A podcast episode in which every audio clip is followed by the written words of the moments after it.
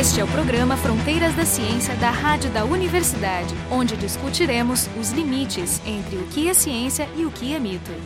Bem-vindos ao nosso simpósio. Simpósio em grego quer dizer beber junto. O pessoal adotou esse nome para encontros científicos, mas na verdade o que a gente veio fazer hoje aqui é beber juntos. Então, a ideia hoje é de confraternização, é comemorar esses 300 episódios do nosso podcast. Esse é o décimo Skeptics in the Pub, a taverna cética, que a gente organiza já há alguns anos.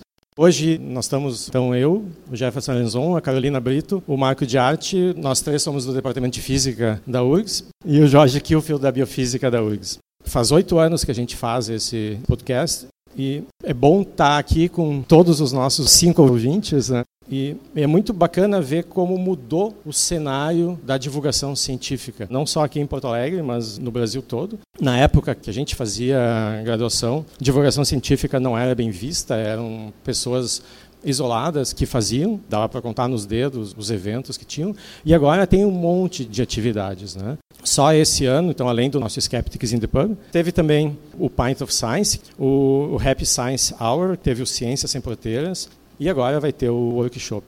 Isso só mencionando os que eu lembro que foram aqui em Porto Alegre. Né? Então, em nível nacional, tem um, um monte de outros eventos e um monte de outros podcasts. Então, na época que a gente começou, basicamente era o nosso, o nosso não é muito original, não é nem original no nome, já existia um Fronteiras da Ciência, existe ainda, só que é um programa que está do outro lado da fronteira. Né? Nós estamos de um lado, eles estão do outro. De vez em quando a gente recebe umas mensagens erradas, pessoas dizendo: eu escrevi um livro aqui sobre um banda exaltada e eu queria participar do programa.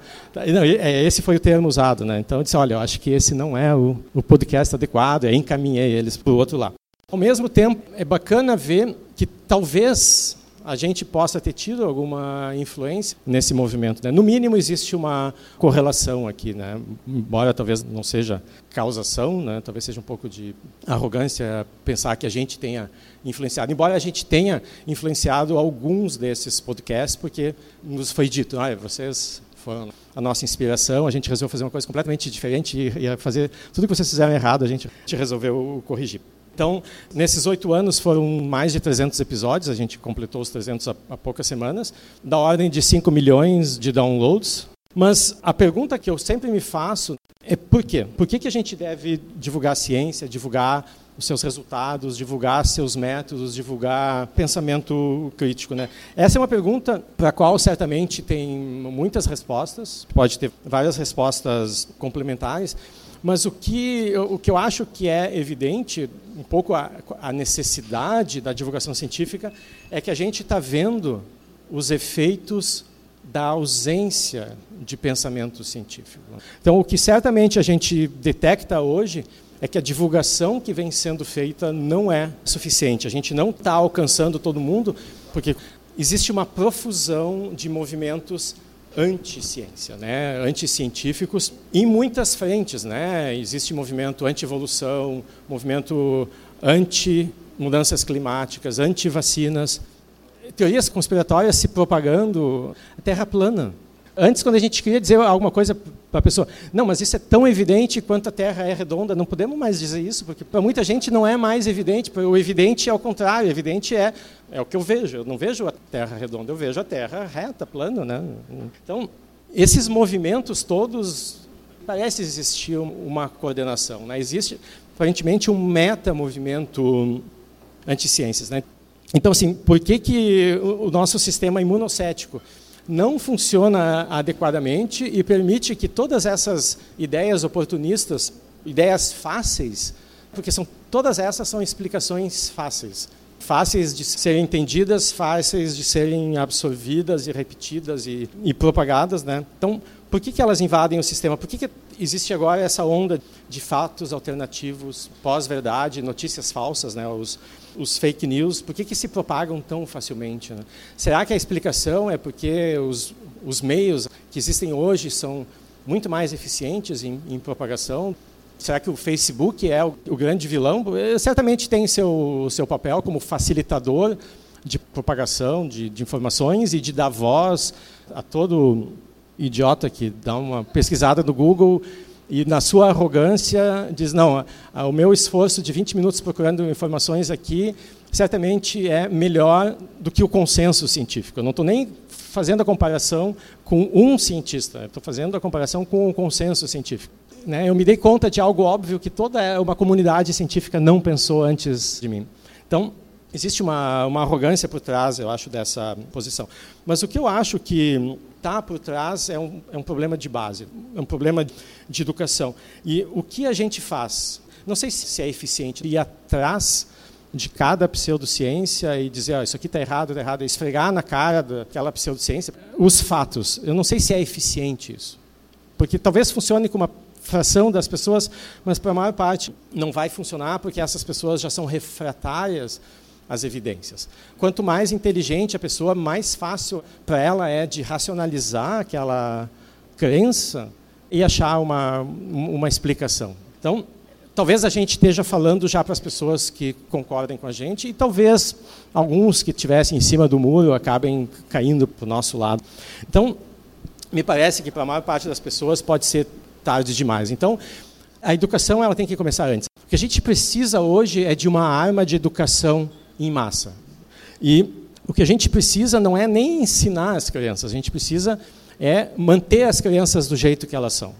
As crianças são céticas e críticas e perguntadoras e inconvenientes e por natureza a gente tem que manter elas assim. Então, um, o que eu estou dizendo é uma obviedade, assim como a Terra plana. Né? Então, já que não é mais óbvio nada hoje em dia, então a gente tem que repetir as obviedades porque as pessoas já não sabem mais a distinção entre elas. Então, o que, o que precisa ser feito é o investimento maciço em educação é melhorar as condições de ensino, melhorar as condições de pesquisa, investir em cultura generalizadamente. Né? Só que para a gente conseguir fazer esse investimento, que é o que nos dá retorno, da mesma maneira que a ciência nos dá retornos indiretos que a gente não prevê, o investimento em educação ele nos dá retornos indiretos também. A gente, obviamente, vai ter uma melhora na segurança pública investindo em educação.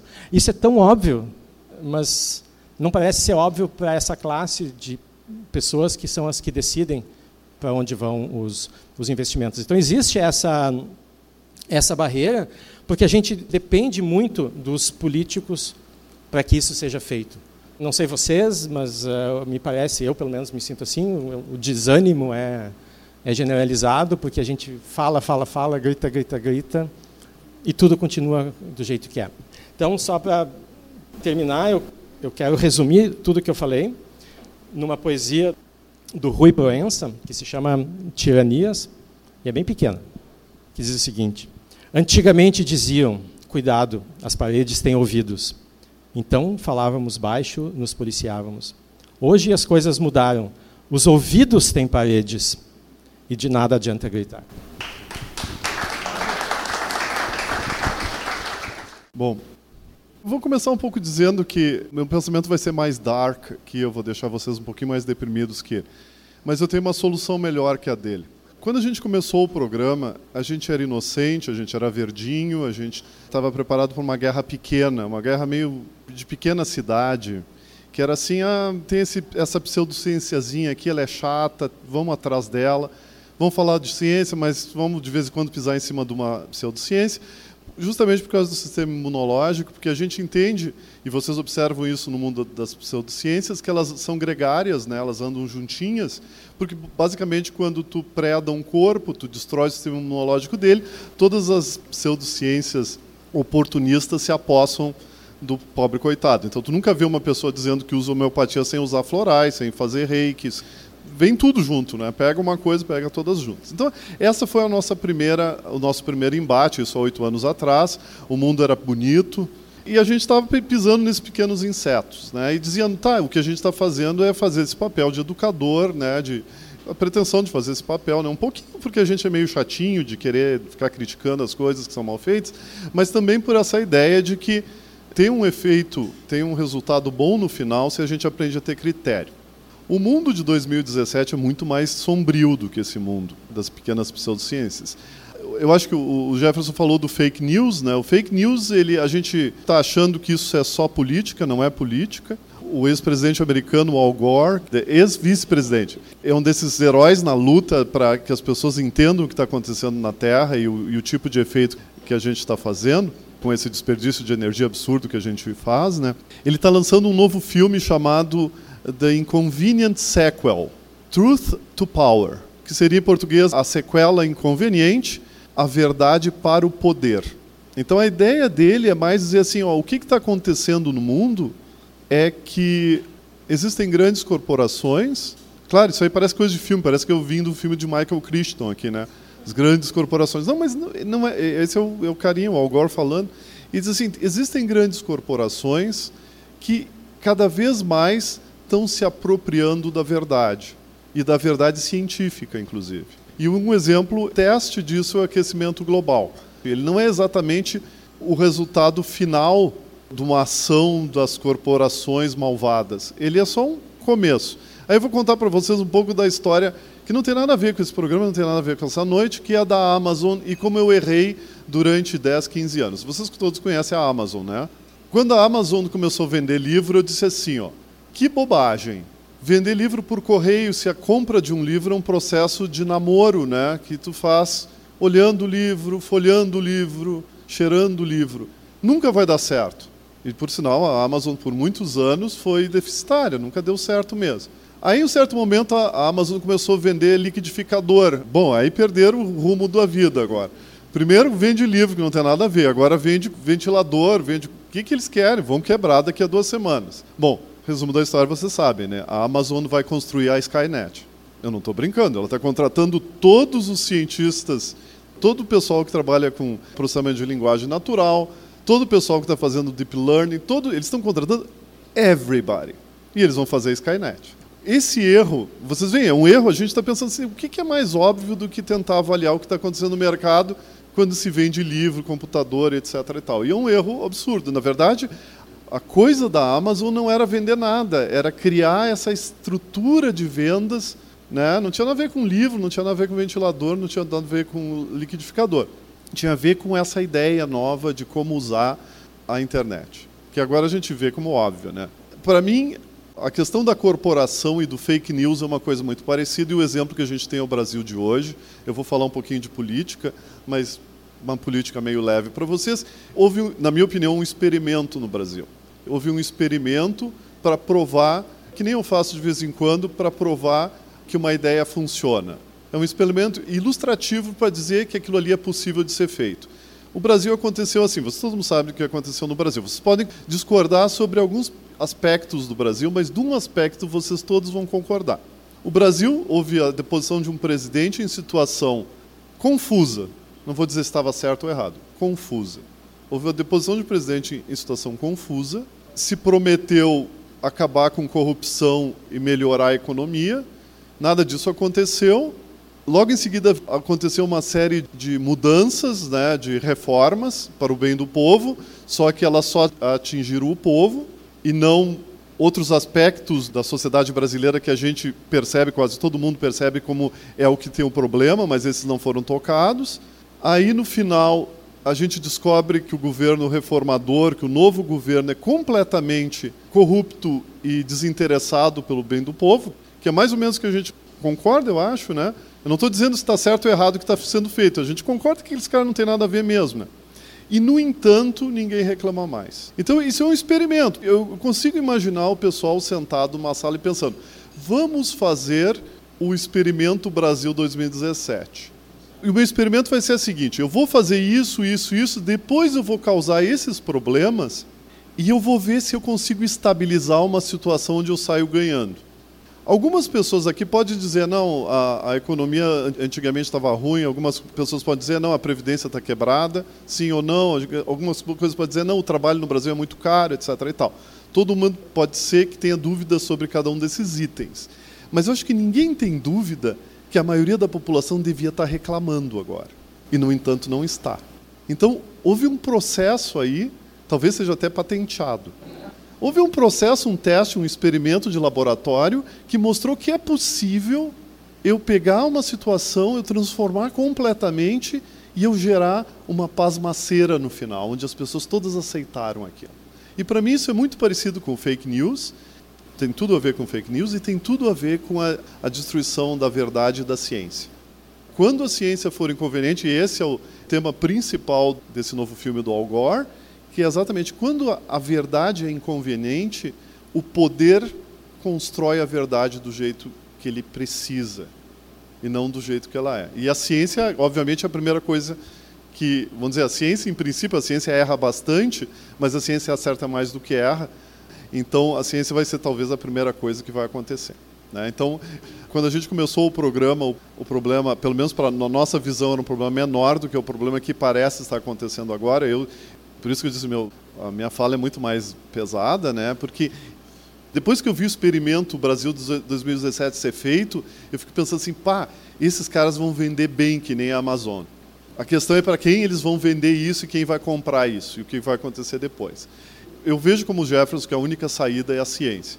Talvez a gente tenha que, que nem no Fahrenheit 451, né? Talvez a gente tenha que esconder livro, talvez a gente tenha que decorar livro, mas pelo menos no final a gente ainda vai ser aqueles que vão saber como fazer as bombas. Então, eu acho que por educação e por resistência a gente tem que sair disso.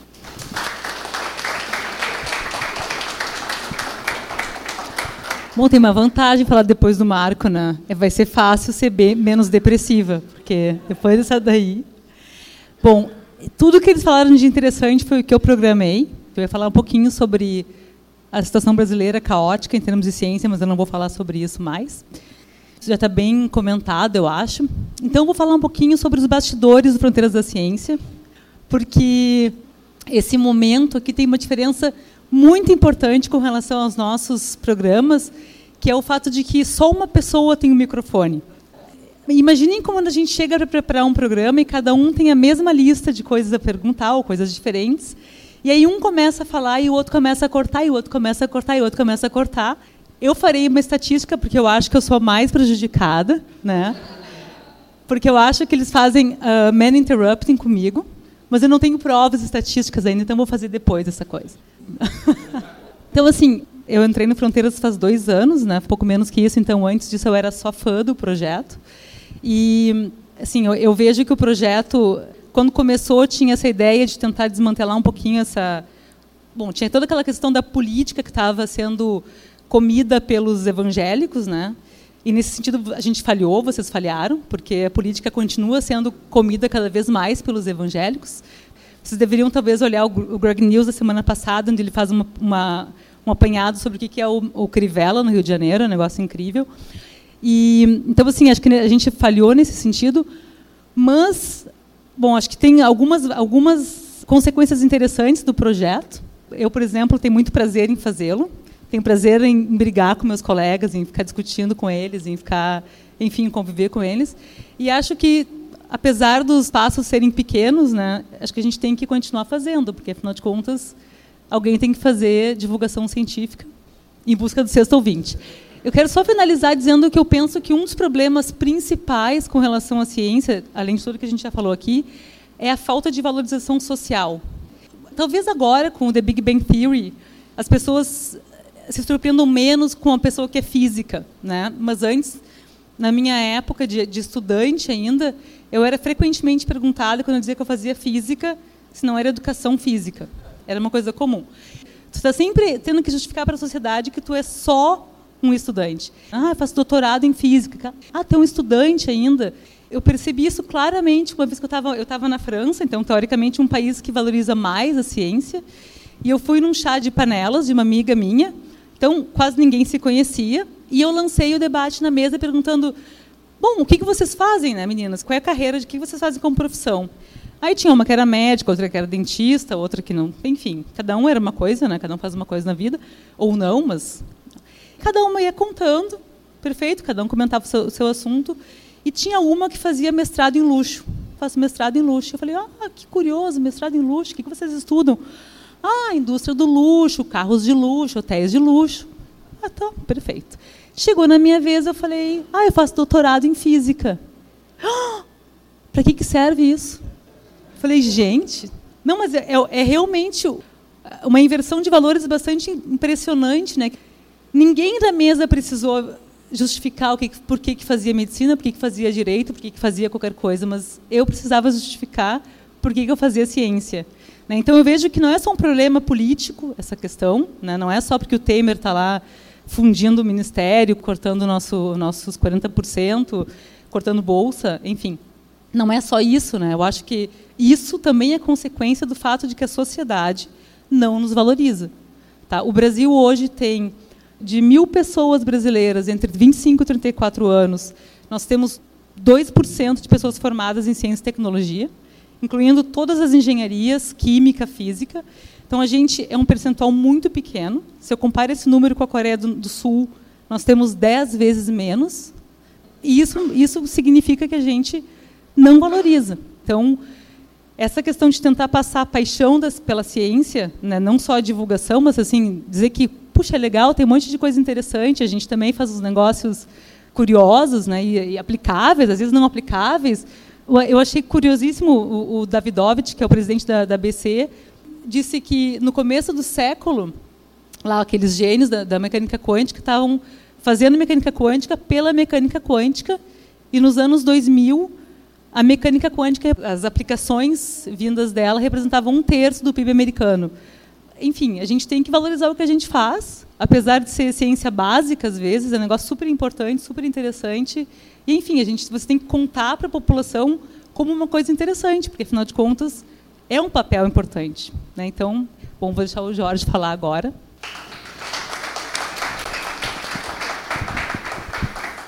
Bom, pedi para ficar no fim porque eu sou o que mais fala. Então, preparem-se. Eu não pretendo falar muito. É, fazer uma coisa diferente. Na verdade, eu queria seguir um pouco na tônica que os colegas colocaram antes. E eu acho que a coisa mais premente nesse momento, a mais urgente, é fazer um apelo, uma conclamação, uma declaração, não só de amor, mas também de, de resistência, em defesa dessa situação, ou seja, em defesa do que já se construiu nesse país em poucos anos, que é uma criatura delicada, frágil, tem que ser construída com muito carinho, regada, atendida e tal, que é a ciência, que é a comunidade científica. Né? Se tu lê vários autores, tu vê que os países que desenvolveram ciência e ciências de primeira, alguns deles perderam a ciência muito rapidamente em alguns episódios, como por exemplo a Itália entre 1922 e 1945, que foi o período do fascismo. E a própria Alemanha nazista sofreu um baque bastante severo, Japão, em parte a União Soviética e em alguns momentos os próprios Estados Unidos em alguns temas. Então a ciência é um bicho sensível, delicado, que pode morrer muito fácil. Né? E a gente está assistindo agora, no meio, vivendo como parte dela, uh, o assassinato das raízes, da possibilidade de, de, pelo menos, continuar crescendo, talvez até um convite a, encolher, eventualmente até a desaparecer. Com todas as mudanças foram mencionadas. O nosso ministério desapareceu, é uma das grandes conquistas, tinha quase 30 anos, não completou aniversário, o CNPq está sem dinheiro, bolsas provavelmente não serão pagas ou serão parceladas a partir dos próximos dois meses. Calma, pessoal, não fujam. É só fazer uma poupança, né? normal, já passamos por isso antes, mas também vão parcelar salários, parece, as universidades não têm como pagar a luz a partir do mês que vem. Então está tudo tranquilo, como disse o nosso uh, interventor oficial, o tal do Temer, né? que está tudo tranquilo, a economia vai de vento em popa e só não tem dinheiro para pagar nada, mas está tudo tranquilo. Então, o Mark e o Jefferson falaram que a gente não está também, a Cacá, a gente não está resistindo. Eu tento espelhar um pouco no exemplo dos colegas argentinos, que é uma comunidade científica bastante aguerrida, menor proporcionalmente, a população é menor, mas com uma história até mais sólida que a nossa, até porque os argentinos têm, querendo ou não, dá para computar até quatro Nobéis para eles, né, dois certos. Né? A gente não tem nenhum ainda. A gente podia ter alguns. Né? Temos vários nomes que arranharam isso. O Nobel é um marcador discutível, mas é um marcador de sucesso científico, sim. E eles estão resistindo à destruição do ministério deles. Tá? Estão tentando destruir o ministério deles. Nós não resistimos. Então, quando o Ministério da Cultura foi desmanchado, o pessoal das artes, dos atores, os teatrólogos, os músicos, invadiram todas as secretarias estaduais né, e federais de, do Ministério da Cultura e garantiram que ele não ia ser demolido. Ele pode estar sem dinheiro agora, como de fato está, mas ele existe ainda, nominalmente. Nós não fizemos isso. Então, acho que a partir daí isso explica muitas das coisas. Lá eles estão resistindo ainda antes da demolição, eles estão sofrendo os mesmos cortes que nós. Isso não é um projeto só para o Brasil. O corte de 40% é uma diretriz internacional. É o corte de 40% na Argentina, no Uruguai, no Chile, no Brasil, na França, na Alemanha, estão tentando fazer também, mas obviamente é mais difícil mexer com isso. E eles fizeram uma campanha bem legal, no fim de junho, onde eles pegaram um meme do momento, né? não é muito original, mas é a música que todo mundo está fazendo a sua versão, que é o Despacito, né? Então eles fizeram uma versão. Na verdade, essa música, que é. Pois é, é, é uma coisa assim. Tu, não, tu fica com pensamentos desencontrados. Mas quando tu vê no estúdio diretores de faculdades, pesquisadores do CONICET, de lá, que é o CNPq deles, num estúdio cantando uma paródia do Despacito, que eles chamaram de Despaciência. Oh no, oh no. Eh, ciencia, una política de Estado que creció y a más de mil E isso foi lançado, eu pensei, bom, o pessoal está na luta, está tá guerreando. Isso é uma coisa que a gente não está fazendo aqui. Por razões que eu não vou entrar em detalhe, é uma longa história. Muy poquito, si para la ciencia muy poquito, es soberanía que se pone en juego, y si no lo vemos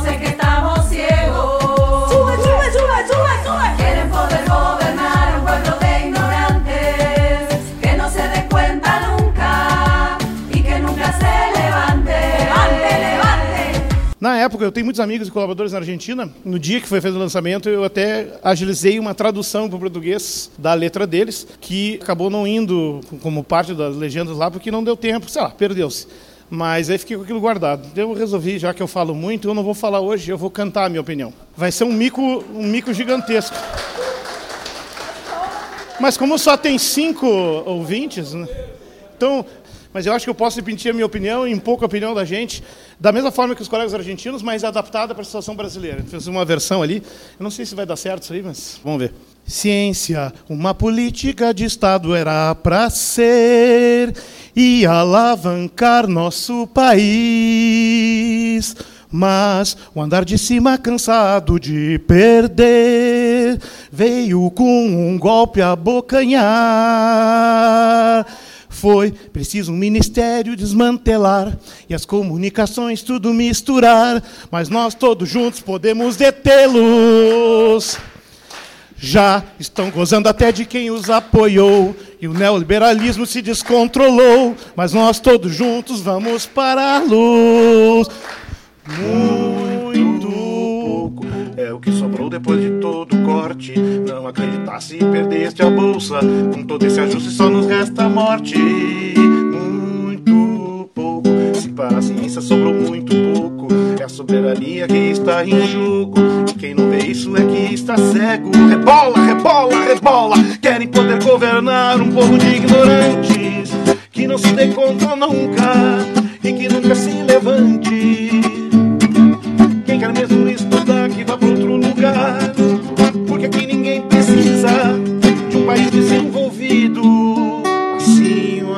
Passinho, suave, suavezinho. Querem enganar-nos pouquinho a pouquinho. Não tem argumentos e nenhum critério. E ainda nos deixaram sem o nosso ministério. Passinho a passinho, suave, suavezinho. Pretende deixar nossos cérebros dormidos. E não se conta que são só negócios. Parece que a mentira é o seu sacerdócio. Sem ciência, para que tu queres teus conhecimentos, abandona a tese e os experimentos. Muito melhor sermos uns jumentos sem pesquisa. Ninguém tá ligando pro teu doutorado. Os anos de estudo são anos passados. Volta pra tua casa e vai lavar os pratos.